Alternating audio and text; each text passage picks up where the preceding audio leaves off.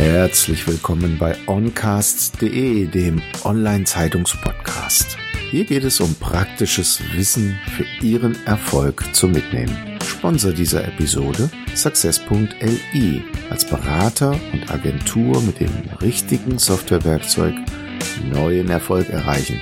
Mehr dazu unter success.li. Mein Name ist Thomas Schmidt und ich bin Ihr Podcast-Host und seit mehr als 30 Jahren Experte für Digitalisierung von Geschäftsprozessen. Los geht's mit dem Business Talk. Herzlich willkommen zum Online-Zeitungs-Podcast. Heute freue ich mich sehr auf Dr. Andreas Klippe. Er ist Unternehmer und vornehmlich in Asien unterwegs und er nimmt uns heute auf eine sehr praxisorientierte Reise mit, wie er dort unten begonnen hat und wo er heute steht, was er dort tut. Ich freue mich sehr auf das Gespräch. Lieber Andreas, wir kennen uns schon seit einiger Zeit. Nimm uns doch so ein bisschen auf die Reise mit, wo du hergekommen bist und wie du zu dem geworden bist, was du geworden bist. Ich bin Verfahrenstechnikingenieur und ähm, habe an der TU in Berlin studiert und in Frankreich äh, war einer der ersten Austauschstudenten dort an der École Nationale des Mines und ähm, ja, habe eine, eine typische Industriekarriere hingelegt äh, mit mit selbstständigen Erfahrungen während des Studiums, wo ich meine äh, Marketing- und Vertriebskenntnisse her habe und äh, habe mich dann 2007, 2008 ähm, äh, selbstständig gemacht und äh, bin dann 2012 ist der Gedanke gereift, äh, ein, äh, ein Hochwasserschutzunternehmen auf den Philippinen in Asien zu gründen. Und dann begann eigentlich erst einmal die Standortsuche. Und 2014 im Januar äh, haben wir dann die, äh, die Geschäftszulassung bekommen hier in der größten äh, Wirtschaftszone auf den Philippinen. Das ist so 80 Kilometer nördlich von Manila für die, die schon etwa hier gewesen sind. Mhm. Wie stellt man sich das vor? Also man packt in Deutschland den Koffer, rein in den Flieger, ab ins Hotel und mietet sich dann dort ein Büro und dann geht's los?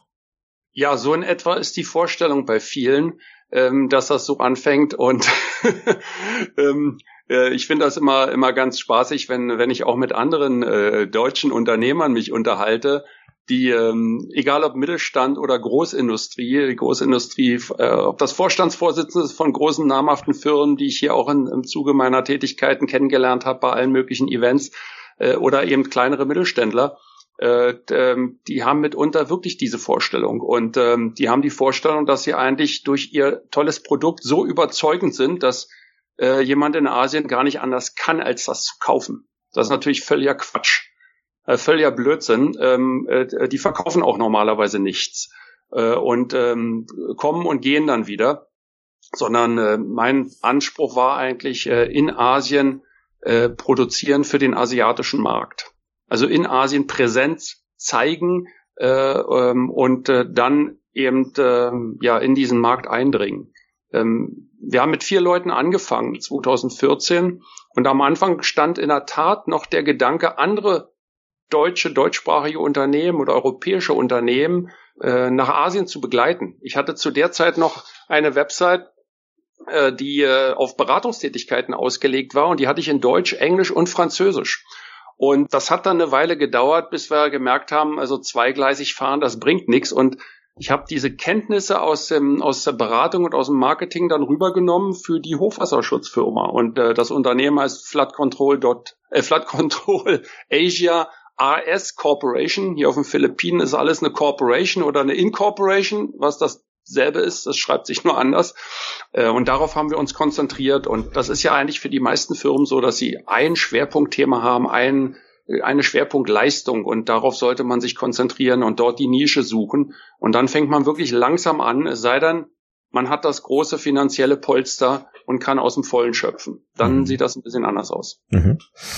Jetzt stellt man sich das so einfach vor, aber man steht ja dort und ist bei Null. Man kennt keinen, man hat kein Netzwerk, man hat überhaupt keine Vorstellung möglicherweise, wo man denn andockt und es macht sicherlich wenig Sinn, wenn man Hochwasserschutz verkaufen möchte, dass man eine Anzeige in der lokalen Zeitung macht. Wie bist du da vorgegangen? Also ich hatte, ähm, das Ganze fing an, dass mein Partner in Deutschland, der Rainer Stepanek, der ist in Limburg ansässig und der hat 1990 ähm, Dammbalkensysteme technischen Hochwasserschutz in Deutschland erfunden. Das gab's vorher nicht. Mhm. Und ähm, äh, die ersten Kunden war die chemische Industrie, BASF, Bayer und dergleichen. Und äh, die haben das genutzt, um äh, um einfach Barrieren einzusetzen im, äh, im Katastrophenfall. Also wenn da irgendetwas explodiert oder, oder es brennt, dass das Löschwasser dann nicht noch mit äh, äh, verunreinigenden Chemikalien das Grundwasser oder angrenzende Firmenbereiche verunreinigt. Und irgendwann hat er dann gesagt, äh, da kann man ja eigentlich auch äh, eindringendes Wasser von draußen, also Regenwasser, ähm, äh, abhalten. Und diese Barrieren, die kennt man entlang des Rheins, der Mosel, Elbe, äh, an, der, an der Küste natürlich, das ist mittlerweile ja Stand der Technik, das hat er 1990 erfunden und den, mit dem habe ich zu tun gehabt und den wollte ich nach Asien begleiten. Und dann sagte er irgendwann Andreas, äh, ja, mach das mal. Da habe ich gesagt, na ja, ich äh, wollte ja eigentlich helfen, sagt er, ich bin zu alt, das will ich auch nicht. In Asien kenne ich mich nicht aus, mach du das mal, du kennst dich da viel besser aus. Ich war ja nun häufig in Asien gewesen, äh, äh, davor, in Malaysia und äh, Indonesien, auch in, in Vietnam und in China. Und dann ähm, haben wir einen Plan, einen Plan entwickelt und äh, ich habe eigentlich einen Businessplan für ihn und für mich entwickelt. Hatte aber zu der Zeit eine, eine Partnerin und äh, die ist Philippiner, Maria Fatima. Maria Fatima Usi. Und das erleichterte die Sache natürlich ungemein, gleichwohl die Philippinen als Zielland überhaupt nicht klar waren. Es gibt für mich eigentlich und für deutsche mittelständische Unternehmen so drei Länder in Asien, wo es sich erstmal lohnt, äh, hinzugehen. Das sind Singapur, aus den Gründen, weil Singapur äh, vom äh, Bruttosozialprodukt und vom Lebensstandard eigentlich fast sogar über dem in Deutschland liegt. Ähm, man dort Rechtssicherheit hat und die Leute Englisch sprechen und einen sehr hohen Ausbildungsstand haben. Mhm. Äh, gleichfalls ist Singapur aber auch sehr teuer. Also bedingt günstig für kleinere Firmen, die jetzt erstmal so schnuppern und gucken wollen, je nachdem, was man tut. Als zweites Land kommt Malaysia in Frage englischsprachig. Das äh, aufgrund der britischen Kolonialherrschaft hat sich das äh, ergeben und in Singapur Singapur ähnlich. Und dort in Malaysia ist der Lebensstandard höher als auf den Philippinen.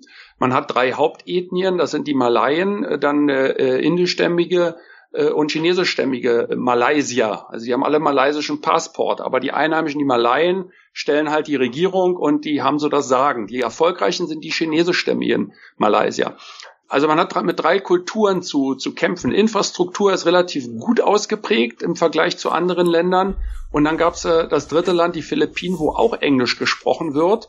Das lag daran, dass die ähm, Spanier 333 Jahre bis 1898 hier waren. Dann dachten die Filipinos, die sind jetzt, äh, die, die, die haben die Spanier zum Teufel gejagt, die sind jetzt unabhängig und am nächsten Morgen haben sie, sind sie aufgewacht und dann steckte da eine amerikanische Flagge im Boden und mhm. wehte von den Dächern. Und das war, da begann dann die amerikanische Besetzung und so hat man diese amerikanische Lebensart angenommen. Also vom äh, McDonalds bis zur, zur Sprache und auch der Art, wie man so miteinander umgeht, ist das sehr amerikanisch. Und das ist ein katholisches Land oder ein christliches Land. Da sind hier deutlich über 90 Prozent Christen, meistens Katholiken, wobei das sehr ähm, liberal ausgelebt wird. Mhm. Und äh, das macht den Unterschied zu den beiden erstgenannten Ländern aus. Das heißt also, wenn man ein Land in Asien sucht, das der deutschen, der westlichen Kultur am nächsten ist, dann sind das die Philippinen. Mhm. Und ähm, da haben wir gesagt, das äh, bietet diese, die, die besten Möglichkeiten. Das war nicht der einzigste Grund, aber einer. Mhm. Wie ging es dann weiter? Ja, wir haben mit, äh, haben in der Tat mit dem Koffer angefangen äh, und ähm, haben gesagt, gut, wir mieten jetzt erstmal ein Haus. Äh, das macht auch Sinn. Das war ein großes Haus, ich weiß noch, 270 Quadratmeter äh, in, einer, in einer Subdivision. Äh, kann ich auch nur jedem raten, immer in eine geschützte Subdivision gehen mit Wachdienst. Also bloß nicht auf den Gedanken kommen, irgendwo im Hinterhof sich irgendwo einzuquartieren. Also man ist freiwillig als Ausländer, muss man so sagen. Und äh, das dauert dann nicht lange, bis die Bude ausgeräumt ist. Und das ist einfach nicht sicher. Mhm. Äh, und in, in, den, in, der, in den Subdivisions, wenn man dort im Haus ist, wir haben dann auch sofort eine Haushälterin angestellt und einen Fahrer. Das sind die Sachen, die man einfach braucht. In Deutschland verstehen das oftmals die äh, Leute aus gerade aus mittelständischen Betrieben nicht. Sag mal, du hast einen Fahrer, das gibt's doch gar nicht, hab ich ja nicht mal. Ja, in Deutschland braucht man das auch nicht. Aber hier ist das zwingend notwendig, denn wenn ich als Ausländer einen Unfall baue, bin ich per se erstmal schuld und stehe mit einem Bein im Gefängnis. Und auf der Straße, wenn ich in Filipino umfahre oder totfahre, also die laufen einem auch unvermittelt vor die Autos. Das, das kann ja wirklich passieren, das passiert auch häufig. Und man steigt aus, dann hat man sofort 40 Einheimische, die alle mit dem Finger auf einen zeigen und ein, nur einen Hintergedanken haben, dass man möglichst das Portemonnaie aufmacht, weil man ist ja reich, man ist ja Ausländer. Mhm. man kann ein schickes Auto fahren, ja, was man tun nicht sein lassen sollte. Also bloß keine fancy Cars. Ja gut, das war dann ein Haus äh, mit vier Mitarbeitern und da haben wir dann das, das Obergeschoss für die Mitarbeiter freigemacht, Schreibtische reingestellt und angefangen. Und äh, das war eine Sekretärin, also für den Administrationsbereich. Das war äh, ein, jemand für IT und äh, jemand für ähm, Marketing, Business Development und äh, dann hat man noch einen Grafikdesigner. So fing das an mit vier Leuten. Mhm. Plus Fatima und ich dann, ne? waren sechs insgesamt. Ja. Wie stellt man das sich dann vor, das Netzwerk dort unten aufzubauen? Naja, das, also man, man braucht wirklich äh, unheimlich äh, viel Geduld. Das war, wie gesagt, Januar 2014. Jetzt sind wir im Dezember 2020. Wir sind jetzt 50 Personen, haben 50 Mitarbeiter und äh, das schwankt immer so ein bisschen. Ne? Dann geht wieder einer, dann kommen wieder zwei. Und dieses Netzwerk muss man sich erkämpfen. Und das ist auch etwas, was im krassen Gegensatz zu der Auffassung äh, deutscher Unternehmen steht. Früher gab es Budgets für Entertainment mhm. und die sind alle eingefroren worden. Das gibt's eigentlich gar nicht mehr. Also wenn ich hier nicht auf den Golfplatz gehe, dann lerne ich auch niemanden kennen. Hier spielen sich die Geschäfte einfach auf dem Golfplatz ab. Also brauche ich ein Budget, um in diesen Golfclub einzutreten oder wenigstens spielen zu können. Das ist nicht ganz billig. Ja? Mhm. Äh, ich muss in, in den verschiedensten, das haben wir gemacht, in den verschiedensten äh, Business Clubs äh, und Handelskammern und Vereinigungen erstmal dabei sein. Wir waren dann äh, in der Clark Investors and Locators Association. Da bin, bin ich zum Vice Chairman gewählt worden. Ich war der einzigste Ausländer. Es gab noch einen Japaner drin, der ist aber nie gekommen. Der hat sich dann durch die philippinische mhm. Sekretärin vertreten lassen. Und da schwimmt man dann so ein bisschen äh, in, in anderen Sphären mit. Und ähm, ähm, dann habe ich mich im German Club engagiert. Äh, da war ich, äh, habe ich den undankbaren Posten des Treasurers bekommen. Das ist der Finanzchef. Das ist der, der der die Abrechnung machen muss. Und wir hatten ein eigenes Restaurant, eigene Bar, da waren also viele Geschäftsvorfälle. Aber es bringt einen mit anderen Leuten zusammen. Und man sollte tunlichst in so viele Businessvereinigungen gehen, wie man kann, äh, wie man es äh, verkraften kann vom Zeitaufwand und muss sich dort aber einbringen. Also ich kann nur dringend jedem den Rat geben, sich da irgendwo eine Ecke zu suchen, wo man dann eine, eine ehrenamtliche Tätigkeit übernimmt. Also wir, wir, wir haben ja da kein Geld für bekommen oder ich habe kein Geld dafür bekommen. Äh, selbst im German Club, wenn da eine Vorstandssitzung bis nachts um zwei ging, mussten wir den Kaffee und das Bier selber bezahlen. Also da, um dann äh, nicht, dass dann die, die eigene Kasse ausgeräubert wird. Das ist also schon mal sehr gut. Das hilft sehr. Und dann braucht man gute Schuhe und muss sich auf gut Deutsch einfach die Hacken ablaufen. Mhm. Wieder und wieder und wieder. Und nach vier, fünf, sechs Jahren merkt man dann auf einmal, dass die Welt, die Geschäftswelt relativ klein und beschränkt ist und man trifft die Leute wieder, mit denen man vor fünf Jahren schon zu tun hatte. Und das sind die, die einem dann auf einmal aufs Pferd helfen. Wenn man diese, diese Bekanntschaft nicht gemacht hat am Anfang, wo überhaupt kein Projekt rausgekommen ist, wo, wo man, wo dann auch oftmals die Frage aus Deutschland kam, sag mal, kommt da mal ein Projekt von denen? Sag ich, nein. Ja, warum gehst du denn dann dahin? Sag ich, ja, wenn ich da nicht hingehe, aus, vom, vom Büro aus, kann ich keine Geschäfte machen. Also es spielt sich alles äh, in Restaurants ab, in den Hotels, äh, bei den Vereinigungen, im Moment natürlich online durch die Coronavirus-Situation. Also ich brauche, man braucht ähm, viele Business Clubs, wo man eintreten sollte, die richtigen dann hoffentlich äh, und dann gutes Schuhwerk, um sich die, die, die Hacken abzulaufen. Mhm.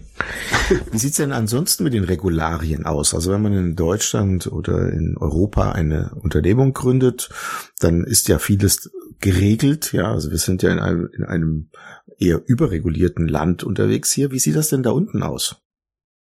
Hier ist auch alles geregelt, äh, gleichwohl die Regeln dann in der Praxis ausgehebelt werden. Ne? Also das fängt beim Straßenverkehr an. Ich hatte ja davon drüber schon gesprochen. Also wie gesagt, ich fahre in der in der Wirtschaftszone. Wir sind in Clark, das war eine ehemalige amerikanische Airbase. Äh, die ist dann zur, zur Wirtschaftszone äh, umgebaut worden Anfang der 90er Jahre. Da fahre ich selbstverständlich selber. Ich fahre auch ein bisschen außerhalb selber, aber ich fahre nie in Manila aus den genannten Gründen der Sicherheit. Ja. Und alles ist chaotisch. Also wer mal in Istanbul unterwegs war, weiß, was chaotischer Verkehr ist. Wer in Paris gefahren ist, weiß das auch. Aber irgendwie funktioniert's. Und das ist hier genauso. Ja, also hier wird links und rechts überholt und äh, keiner schert sich. Aber wehe, wehe, man vergisst einmal den Blinker zu setzen und da steht ein Polizist. Und dann wittern die ihre Chance und kommen mit Paragraphen. Und das geht nur um eine Sache, Geld abzuzocken. Mitunter mhm. wird man auch rausgewunken äh, mit unten Vorwand und äh, wenn man dann weiß, wie das Spiel geht, dann, äh, dann muss man das nicht machen. Im Geschäftsleben ist das ähnlich und das ist natürlich viel interessanter. Es ist sehr, sehr tückisch und ich habe damals den Fehler gemacht, ich habe mir nicht gleich Rechtsbeistand gesucht und ich habe mir nicht gleich darauf konzentriert, äh, rechtlich das so abzusichern, auch buchhalterisch und wirtschaftsrechtlich, steuerrechtlich. Das kann ich nur jedem empfehlen. Also ich würde heute zu einer der namhaften Steuerbehör äh, Steuerberatungsfirmen gehen hier auf den Philippinen äh, oder in Südostasien. Ich würde heute sofort zu einem Wirtschaftsanwalt gehen. In Vietnam ist das der Oliver Massmann, mit dem bin ich lange sehr gut, sehr gut bekannt, der mir sagte, du Andreas, ich habe hier so viele Leute kennengelernt, äh, die meisten aus Deutschland, die haben alle den Fehler gemacht und dachten, die können das alle selber. Und die, sehr, sehr viele haben Schiffbruch erlitten, weil sie einfach nicht wissen, wie das läuft. Wir haben uns dann auf äh, steuerliche äh, ja, Steuerberater, die man braucht, das sind Auditoren, die zum Schluss die Financial Statements auditieren. Äh, da haben wir dann lokale Leute genommen, über Bekannte und hin und her. Aber nach sechs Jahren muss ich feststellen, sad to say, die meisten sind einfach Pfeifen. Sorry to say. Aber mhm. es ist wirklich so, die, die reden gut, und erklären einem nichts. Also ähm, ich behaupte mal, ich bin promovierter Ingenieur, dass ich eine gewisse Grundintelligenz mitbringe oder ein Grundverständnis, sagen wir es mal so. Es ist sehr, sehr schwer hier in Asien von Einheimischen logische Erklärungen zu bekommen, die man als Westler nachvollziehen kann. Die Leute reden viel und sagen wenig und versuchen auch zu vertuschen, weil darüber der Korruption Tür und Tor geöffnet wird. In dem Augenblick, wo man selber nicht genau weiß, weil man kann, hat halt nicht den Paragraphen vor sich. Man bekommt diese Sachen auch nicht. Also es ist nicht so, dass einem einer sagt, das ist das Regelwerk, hier steht alles drin. Nein, nein. Das ist alles verbal und dann gibt's einen Zettel und dann ändert sich das wieder und dann ändert sich das wieder und dann wird man rumgeschickt.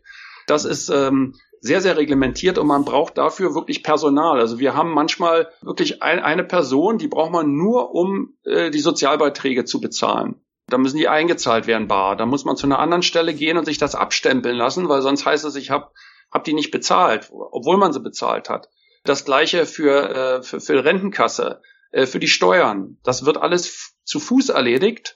Ähm, manches ist online möglich, meistens funktioniert das nicht. Und das ist sehr, sehr streng reglementiert und äh, für einen Außen Ausländer fast überhaupt nicht zu verstehen. Mhm. Also das heißt, wenn jemand aus Europa sagt, hurra, jetzt packe ich den Koffer und habe ein tolles Produkt, wo jeder ja von sich überzeugt ist, man denkt ja meistens, äh, so kenne ich das selbst auch, von einzelnen Beratungen, dass jemand sagt, ich habe ein tolles Produkt, das verkauft sich von allein. Ich nenne ihn dann immer gerne meine Faustformel, die sagt, du brauchst einen Euro, um das Produkt zu entwickeln und 100 ist zu vermarkten und dann bekommt man große Augenbrauen zu sehen. Äh, wenn also jetzt jemand tatsächlich die, die Vision hätte, ich muss in Asien was machen, weil da dreht sich's vielleicht businessmäßig in der Zukunft. Wie verbrennt denn jemand, der das machen möchte, am schnellsten sein Geld dort? Sehr, sehr gute Frage, Thomas äh, indem man einfach ohne Plan herkommt und äh, der Meinung ist, dass man innerhalb kürzester Zeit sofort Rendite erwirtschaftet. Und damit meine ich sechs Monate oder zwei, drei Jahre. In der Zeit erwirtschaftet man normalerweise nicht einen einzigsten Euro Gewinn. Man, man verbrennt wirklich Geld, aber äh, man kann das im positiven Sinne tun, wenn man das geschickt macht, dass man sich eine Infrastruktur aufbaut, dass man sich eine Organisation aufbaut, so wie wir das gemacht haben. Wir sind ja nicht hergekommen auf die Philippinen, um auf den Philippinen technischen Hochwasserschutz zu verkaufen.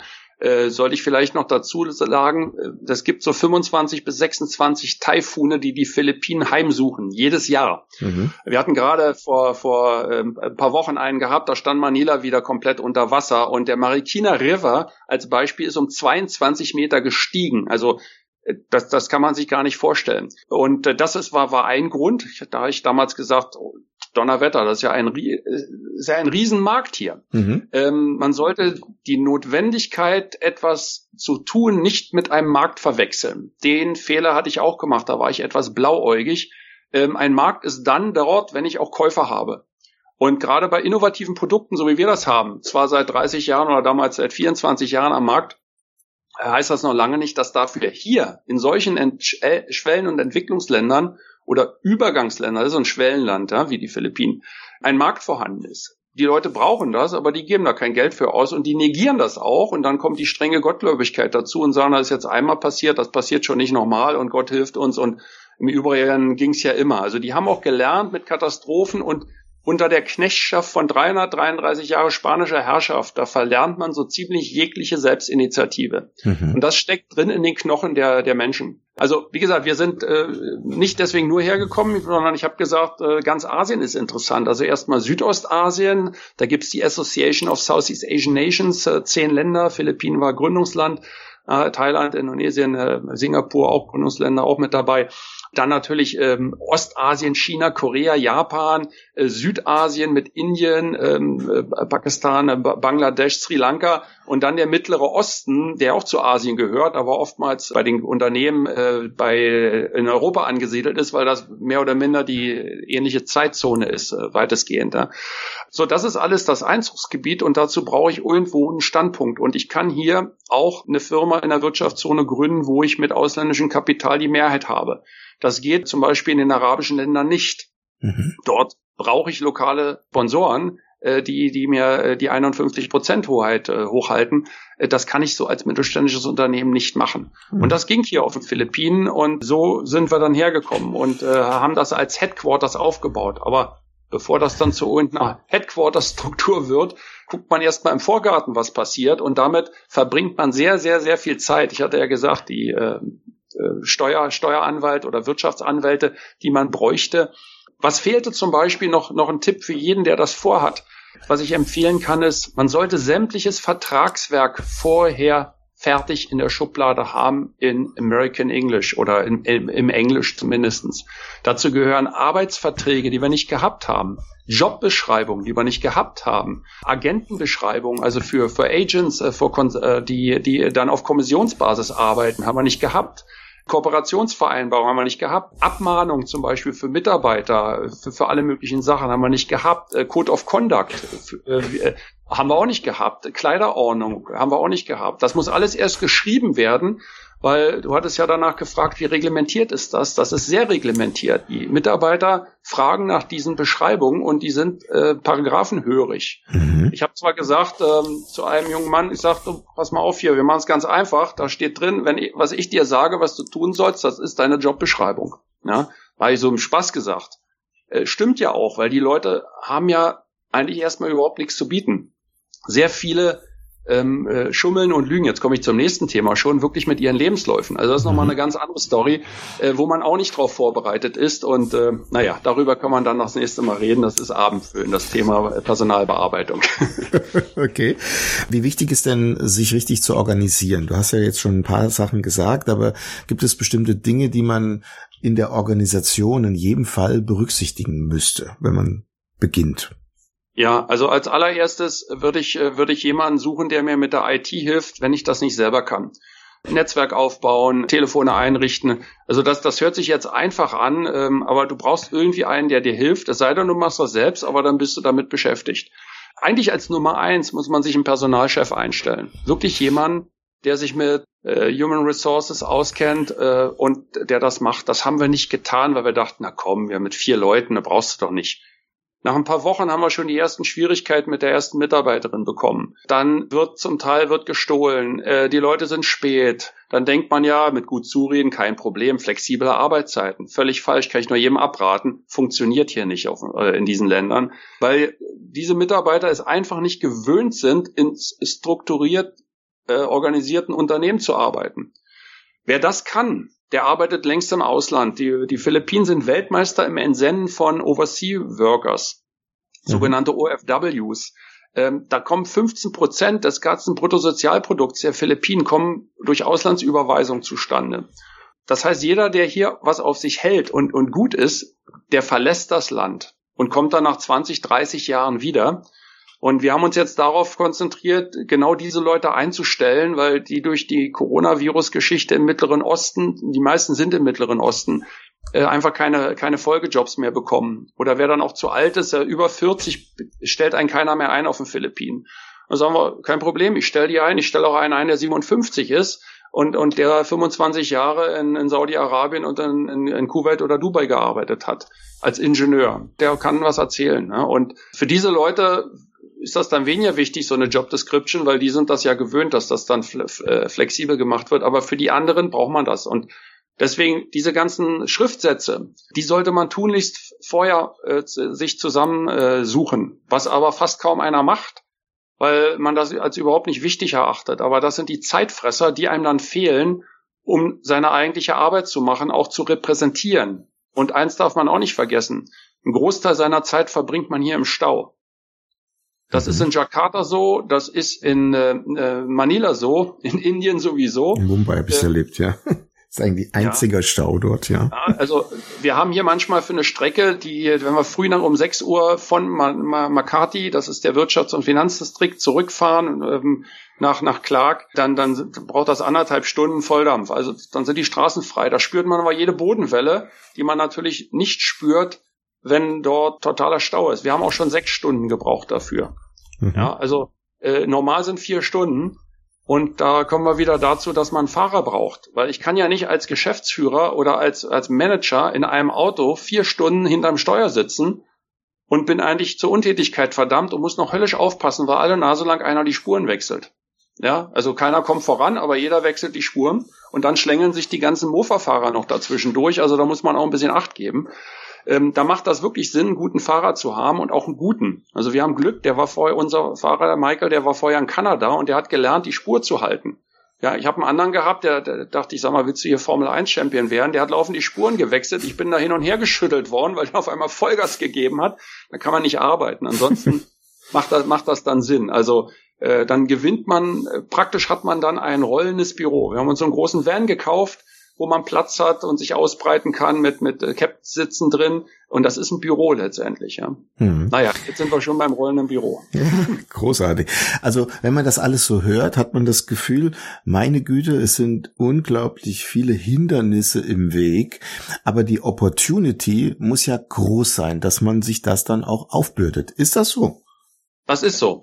Das ist so. Man, man darf, wie gesagt, nur nicht aufgeben. Also mit, mit vielen ähm, Geschäftsinhabern die sich selber etwas aufgebaut haben. Und da meine ich jetzt nicht die entsendeten Manager von, von äh, großen, von DAX-Konzernen oder von Großunternehmen, die, die eine gewisse Zeit hierher kommen und dann äh, eigentlich jedes Mal am Monatsende ihren Check haben. Und wenn das so halbwegs läuft, dann riskieren die auch nicht ihren Job. Ich, ich rede von denen, die mit eigenem Kapital, so wie wir das gemacht haben, hierher kommen. Und äh, da muss ich mir das sehr, sehr, sehr, sehr, sehr gut überlegen. Dann durchhalten. Es ist am Anfang nicht ganz absehbar. Normalerweise wäre es sinnvoll, ähm, zumindest mal für drei Jahre Kapital zu haben.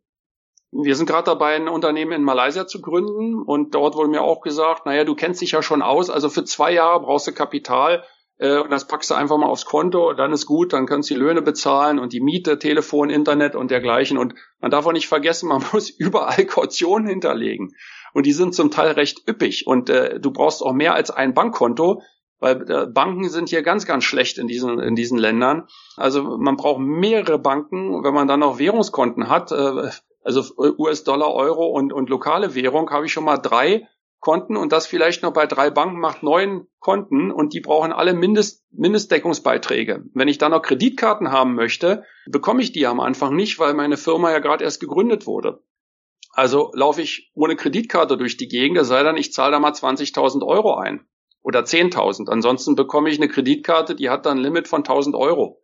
Da kann ich nicht mal einen Flug für buchen. Ne? Mhm. Und das sind alles so Sachen, die äh, am Anfang überhaupt nicht bedacht werden äh, und woran es dann scheitert. Man braucht auch Bargeld, um nötige Sachen dann auch schnell und und und, und äh, einfach zu bezahlen. Ne? Also ähm, dazu muss man dann wieder seinem Finanzchef vertrauen oder muss ein System entwickelt haben, dass man diese Cash, äh, diesen Cashflow permanent über, überwacht. Aber nichtsdestotrotz, du hattest ja nach den Opportunities gefragt, Thomas. Äh, das zahlt sich jetzt aus. Wir haben äh, im Zuge dessen unser, unser Unternehmen komplett digitalisiert. Also wir sind noch nicht durch damit, aber haben einen Riesenschritt nach vorne getan mit eigener CRM-Software. Du kennst dich ja auch damit bestens aus und hast selber entsprechende Module äh, und Lösungen dort entwickelt. Äh, konntest uns da wertvolle Ratschläge geben in der Vergangenheit. Das haben wir gemacht und äh, gleichzeitig aber auch geguckt, dass wir einen, ja, letztendlich den Vertrieb entsprechend organisieren in den verschiedenen Ländern. Und ich kann mich erinnern, in, in, in meiner letzten Tätigkeit vor der Selbstständigkeit beim Filterunternehmen, da sollte ich den Vertrieb übernehmen und wieder auf Vordermann bringen. Die sind durch eine Insolvenz gegangen und, und waren ziemlich am Boden. und da war eigentlich gar kein Vertrieb mehr. Aber ich habe drei Leitsordner gelernt, die waren wirklich voll gewesen mit äh, Adressen von Agenten. Waren über 70, 75 ähm, Vertriebspartner. Da habe ich gesagt, das ist ja super, das ist ja klasse, da kann man doch was mitmachen. Und dann sind wir die durchgegangen. Also zwei davon waren gestorben und eigentlich ein einzigster, nämlich in China, war überhaupt nur ansatzweise aktiv. Der Rest war Schrott. Und das sind diese ganzen Leute, die man abends beim Bier äh, bei irgendwelchen tollen Events kennenlernt und dann neigen deutsche Unternehmer, wenn die nur für ein paar Tage hier sind, den auszuwählen als, als, als äh, Vertreter, der am längsten Bier trinkt und nicht umkippt. und der vielleicht die schmutzigsten Witze erzählt. Äh, da oft genug erlebt. Äh, da ist null Qualifikation dahinter. Also das würde man ja in Deutschland nie im Leben machen. Dann gehen, dann, dann gehen Firmen zu Handelskammern und fragen nach, wen sie da einstellen können.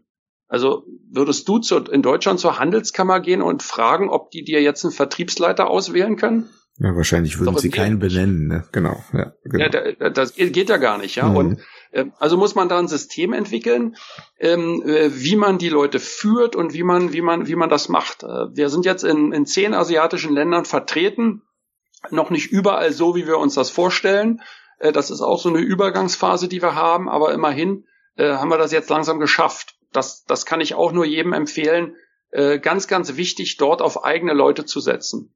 Also diese ganzen Freelancer, wir haben auch noch einige, aber diese ganzen Freelancer, die tun nur so lange etwas, wie sie sich einen Vorteil, einen direkten Vorteil davon erhoffen. Und wenn das zu lange dauert, und das dauert natürlich am Anfang sehr lange, dann machen die sofort was anderes. Oder noch schlimmer, die kassieren die Monatspauschale fürs, fürs Handy, fürs, für ein Laptop, das iPad, äh, vielleicht noch ein Auto und das Büro, da haben sie schon mal die Klimaanlage und haben Strom, ist kuschelig und dann arbeiten die für eine andere und noch eine andere Firma. Und äh, man bekommt das ja überhaupt nicht mit. Mhm. Das heißt, in Wirklichkeit nutzen die einen nur aus und, und null Erfolg. Und wenn man das mal nach zwei Jahren merkt vielleicht, dann, ähm, ja gut, dann, dann nimmt man nächsten und dann geht das ganze Spiel von vorne los. Also das findet man hier an allen Ecken. Äh, und der Trick besteht darin, ein Vertriebssystem entwick zu entwickeln, womit man diese Leute auch führen kann. Und das bedeutet nicht, dass die in Deutschland ansiedelt sind. Aus, aus, man kann keinen Vertrieb für diese asiatischen Länder aus Deutschland führen. Das halte ich für abwegig. Man kann eine Region führen aus Deutschland, dann brauche ich aber einen Regionalleiter äh, und der muss wieder in der, in der Region sitzen. Aber es ist schlicht und ergreifend unmöglich, aus meiner Erfahrung, ähm, hier fünf bis zehn, 15, 20 asiatische Länder irgendwo von einer Firma aus Deutschland führen zu wollen. Mhm. Das, die sind so weit weg, die, die Leute verstehen nicht mal ansatzweise, wie das hier funktioniert. Und ähm, da rede ich noch nicht mal von den politischen äh, Einflüssen, sondern äh, gar auch von dem Missverständnis, wie das geht. Und daraus entsteht äh, eine falsche Entscheidung, wenn es um Budgets geht. Und zum Schluss geht es immer um Budgets. Und die Budgets sind dann einfach zu knapp bemessen, weil ich bekomme auch kein zweites Auto. Jetzt muss man sagen, wozu brauchst du denn ein zweites Auto, wenn du anfängst? Kann ich beantworten, weil es in Manila ein Fahrverbot gibt, je nach letzter Ziffer des Nummernschilds vom Montag bis Freitag. Mhm. Das heißt, ich darf an einem Tag da überhaupt nicht reinfahren oder fahren. Wenn ich jetzt in Manila mein Büro habe, dann kann ich ein Taxi nehmen. Auch viel Spaß, äh, in der Stoßzeit auf ein Taxi zu warten. Da steht man dann schon mal eine Stunde im Nieselregen oder mit dem Schirm. Mhm. Oder wenn man dann noch Einkäufe machen möchte, äh, dann hat man seine gefrorenen Hähnchenschenkel, die tauen dann so vor sich auf. Äh, auch nicht so lustig. Und wenn man schwere Akten dabei hat oder äh, irgendwelche Dinge, äh, dann, dann geht das auch nicht. Also ähm, haben wir auch mehrere Autos und wenn ein Auto kaputt geht, dann gibt man das zur Werkstatt und dann kann das sein, dass das mal zwei Wochen weg ist oder drei Wochen, hm. weil nämlich die Ersatzteile nicht zu, zu bekommen sind. Wir haben den Fehler gemacht, haben eine Sonderedition von einem Mitsubishi gekauft. Da kriege ich überhaupt keine Ersatzteile für. Wusste ich am Anfang nicht. Jetzt wissen wir's. Ähm, also nur ähm, Sachen nehmen, die äh, und dann die Autos möglichst nach drei Jahren wieder verkaufen, wie man das für Leasingfahrzeuge in Deutschland auch macht. Ja. Jetzt stellt man sich ja das vielleicht als Unternehmer nachdem wir jetzt natürlich ein bisschen mehr wissen, aufgrund deiner Erläuterung, äh, immer noch mit einer gewissen Herausforderung vor. Wie sieht's denn mit Korruption aus in Asien? Die Korruption, die ist ja allgegenwärtig. Also man, äh, man bekommt nichts durch den Zoll. Wir sind in der Wirtschaftszone äh, noch äh, steuerbefreit, können also zollfrei aus Deutschland importieren, unsere Grundmaterialien, aber jetzt keine Motorräder oder Autos, also Grundmaterialien aufs Geschäft bezogen. Ähm, was aber nicht verhindert, wenn wir jetzt etwas aus der, aus der Zone rausbringen und das auch nur kleinere Sachen sind, dass wir hier zur Zollstation müssen, die innerhalb der Wirtschaftszone ist. Und dann stehen da sieben Schuhkartons und jeder hat einen Schlitz.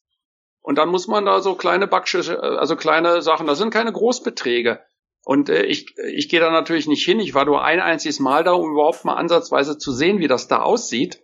Äh, als Ausländer muss man da einen großen Bogen drum machen und braucht äh, Leute, die sich da auskennen. Und mhm. schon hat man wieder einen Mittelsmann, den man auch bei Laune halten muss und äh, zu, be bedenken muss mit ein paar Geschenken. Also das sind so die kleinen Beträge. Unangenehm wird das, wenn die Steuerbehörde kommt, wie bei Freunden aus dem Hotelbusiness äh, passiert und sagen, wir wollen jetzt mal äh, 200.000 Euro Steuernachzahlung, weil angeblich ist ja da viel mehr. Dann fängt man an zu schlucken. Und dann wird geschätzt und gemacht und getan und äh, du hattest vorhin nach, nach ähm, Reglementierungen gefragt. Es gibt ja immer irgendeine Regel, gegen die man verstößt, weil man sie einfach nicht kennt. Hm. Man kann nicht, also gerade im, im Gastronomiebereich kann ich ja sofort mit Hygiene kommen. Also es gibt hier kein Restaurant, wenn ich ohne, wo, wo hier nicht ohne äh, Küchenschabe durch die Gegend rennt oder mal eine Ratte durchläuft, weil das, das ist einfach in den Breitengraden hier so. Ja? Also vielleicht jetzt nicht im 32. Stock im Marriott Hotel, aber auch da äh, findet man mitunter Küchenschaben. Die seilen sich dann durch die Lüftungsschächte von irgendwelchen Decken ab. Also äh, da sind jetzt nicht vielleicht die Riesenkavenzmänner, aber äh, egal wie. So damit, mit dem Argument kann ich eigentlich jedes, jedes Restaurant sofort schließen. Es sei denn, ich man zahl. zeigt sich kooperativ. das ist noch bei der Kooper Kooperation. Ja. Ja, ja, also ähm, es ist sehr, sehr, sehr, sehr schwer. Und es hängt davon ab, das sollte auch jeder, der ein tolles Produkt in Deutschland hat, sich vorher überlegen, ob er damit einem Einheimischen auf die Füße tritt. Also wenn ich ein tolles Produkt habe, wo eine einheimische Firma damit am Markt ist, kann ich die Uhr danach stellen, dass ich boykottiert werde und dass die alles tun werden, um mich fertig zu machen. Es kommt noch hinzu, dass dann ähm, hochrangige Politiker, hier, hier gibt's ein, gibt's die zwei Kammern in den Philippinen, das ist der Kongress und der Senat, das ist so amerikanisiert. Ne? Und die Leute haben halt, die haben alle eigene Budgets, sind alle steinreich. Das sind so die reichsten Leute auf den Philippinen. Da hängen die ganzen reichen Oligarchen drin, die ganzen Familien. Äh, da kann dann schon mal ein Vater seinem 21-jährigen Sohn eine Solarfirma schenken. Wie geschehen. Und der macht dann daraus das größte Solarunternehmen und kauft die Mitarbeiter weg. Ist auch einem guten Bekannten passiert. Da ist sein deutscher Techniker, der hat dann gekündigt, sagt er, du Chef, ich kann nicht anders, die bieten mir dreifaches Gehalt. Und damit haben die den ganzen Markt leer gekauft, haben von allen Wettbewerbern die guten Leute weggekauft und dann steht man erstmal da. Mhm.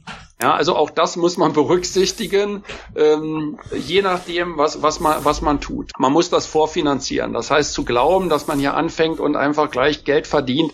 Ich, ich muss, ich brauche meine Referenzprojekte.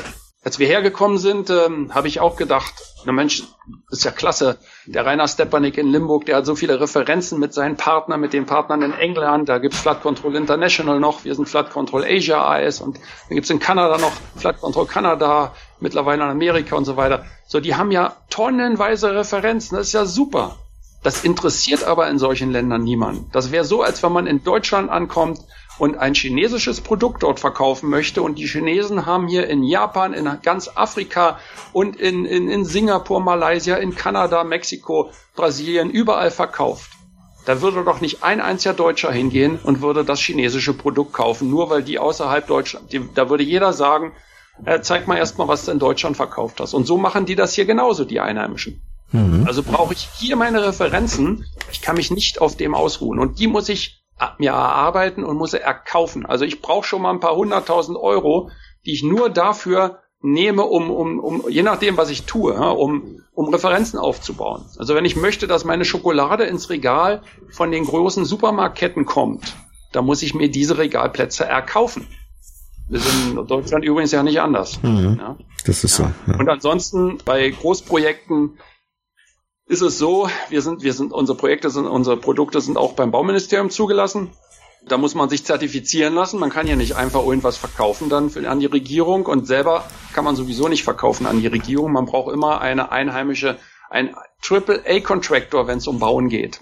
Und der AAA-Contractor ist genau dazwischen. Äh, und der hat eine gewisse Aufgabe.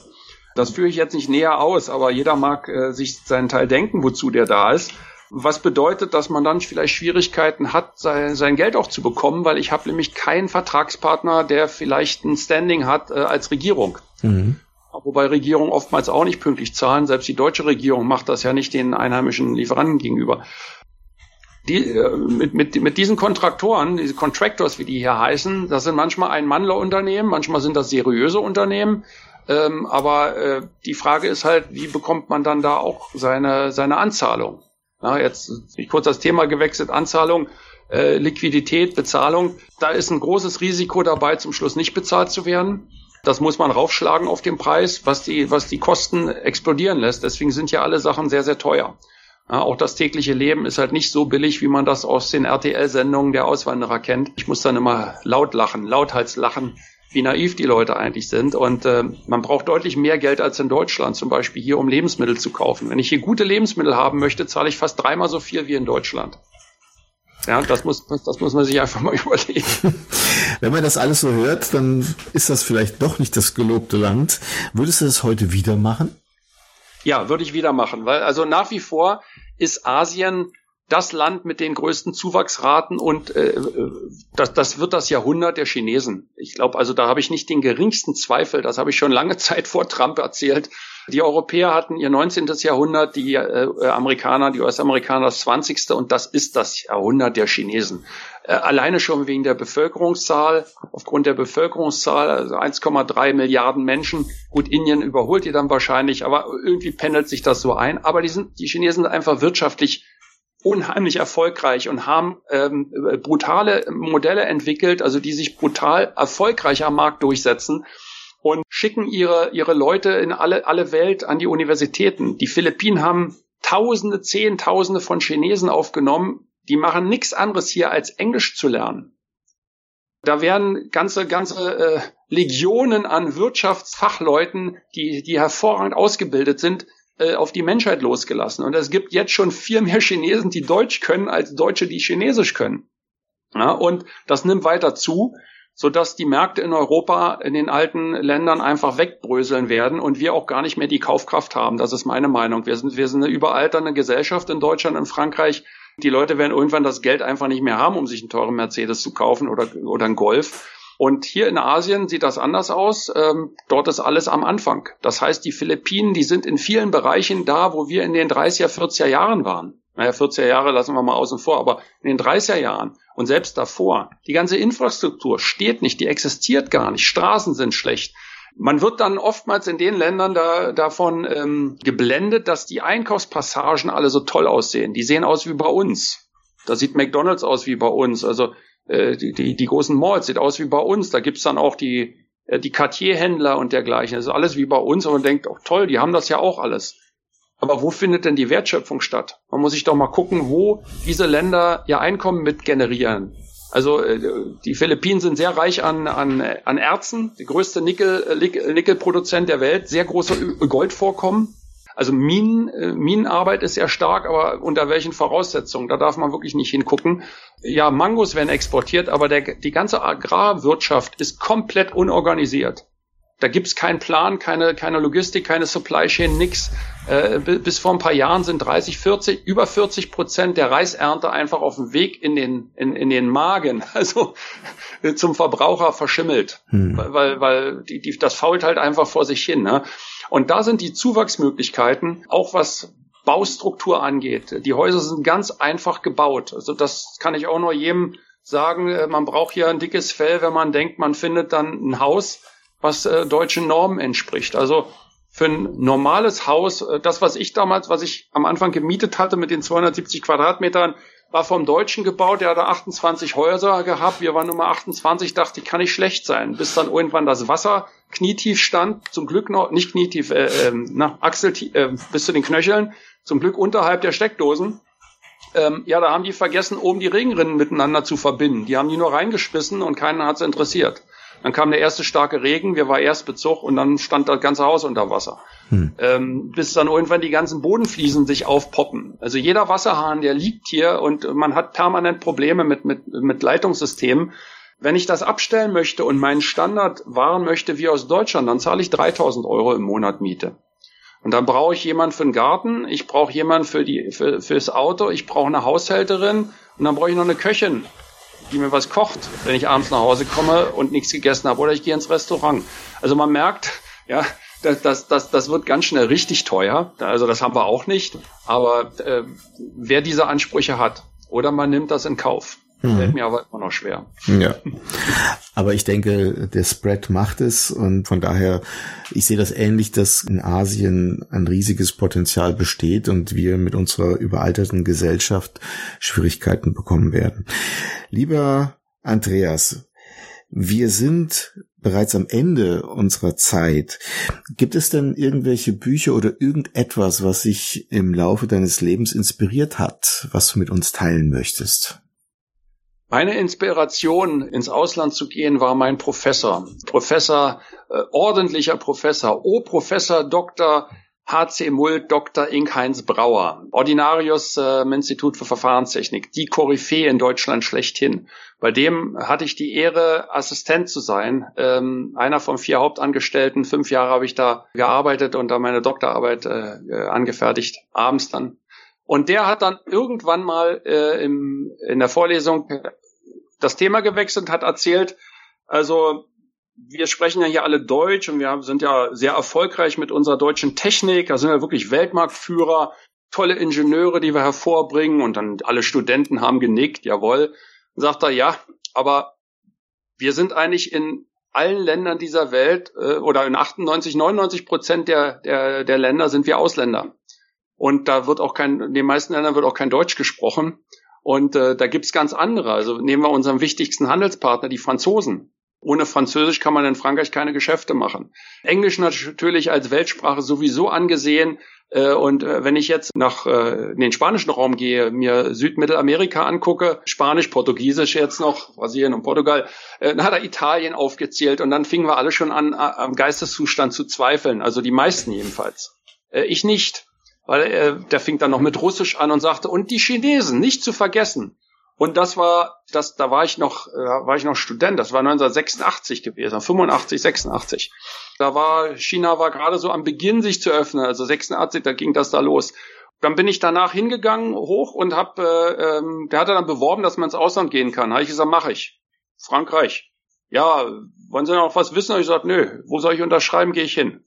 Wann geht's los? In sechs Monaten, ist okay. Daraus hat sich dann äh, äh, mein Schwerpunkt ins Internationale verlagert. Ich habe dann ähm, äh, selbst das studiert und dann war ich als Assistent danach, dann als Assistent zuständig für den Aufbau der Europastudien und konnte da Kooperationen vereinbaren und auch an den Curriculen äh, mitarbeiten. Das wurde in die Hochschulordnung aufgenommen. Also diese ganze Paragraphenarbeit das hat mich eigentlich geprägt. Das ist das Prägende, was ich auch nur jedem sagen kann. Wir sind ein bisschen arrogant geworden und überheblich in Deutschland. Und das fällt uns hier massiv auf die Füße in diesen Ländern, wo man auf einmal merkt, das interessiert hier keinen. Und egal wie gut das Produkt ist, interessiert auch jemand nur äh, äh, zweitrangig, wenn man äh, wenn man mit vergleichbaren Produkten zu tun hat. Und der Weltmarkt gibt vergleichbare Produkte her. Äh, ist nur eine Frage der Zeit. Die Chinesen bauen jeden Hochgeschwindigkeitszug bis in 5000 Meter Höhe beim, beim Permafrostboden, ohne mit der Wimper zu zucken. Ich glaube, Shanghai hat das größte U-Bahn-Netz weltweit, vor London noch, äh, innerhalb von äh, wenigen Jahren oder Jahrzehnten. Und das hat der Professor mir damals, ähm, da, da hat er mich äh, inspiriert positiv und ich habe das überhaupt nicht als, als, als Bedrohung angesehen, so viele Sprachen zu lernen, und hat mich geprägt und ich bin stehe dem sehr offen gegenüber, also allen Kulturen und und Ländern sehe das als Chance. Man kann nicht mit jedem jetzt Geschäfte machen, aber äh, in Regionen schon und äh, Asien ist halt meine Region, zumindestens mal der südliche Bereich, Nordasien klammer ich mal aus, Turkmenistan, Kirgisistan und äh, auch die Mongolei, also das das ist jetzt außerhalb unseres Zugriffs äh, Einzugsgebietes, aber das hat geprägt. Mhm. Großartig. Lieber Andreas, vielen herzlichen Dank für die Zeit, die du uns geschenkt hast. Und ich drücke dir sämtliche Daumen, dort unten weiterhin erfolgreich zu sein. Vielen Dank. Thomas, ich bedanke mich auch bei der Online-Zeitung und bei, bei, bei dir selbstverständlich. Es war sehr angenehm, hier die Fragen zu beantworten. Ich hoffe, ich habe nicht zu viel geschwätzt, sondern konnte einige interessante Ratschläge geben für andere, die ähnliches denken. vorzuhaben oder vorhaben, ähnliches äh, durchzuführen. Und ich beende eigentlich meine ganzen Webinare und Vorträge, die ich hier mache, immer mit Stay safe and flood free. Mache ich heute auch. Stay safe, herzlichen Dank. Free. Sehr gut. Vielen herzlichen Dank. Hat es Ihnen gefallen? Lassen Sie mich wissen, was Ihnen diese Episode gebracht hat, zu was Sie inspiriert wurden oder was Sie mit diesem Wissen jetzt anfangen werden. Gehen Sie dazu jetzt auf tutom.de, also die Ziffer 2 tom.de und kommentieren Sie diese Episode jetzt auf LinkedIn. Vernetzen Sie sich mit mir und verpassen Sie keine weitere Folge des Oncast Podcast. Ihr Thomas Schmidt.